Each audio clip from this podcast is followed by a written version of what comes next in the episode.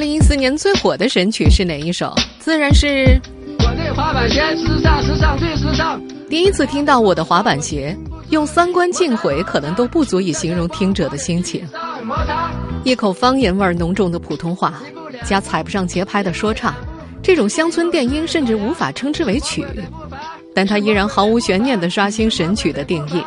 摩擦，摩擦，摩擦，摩擦。庞麦郎是怎么火的？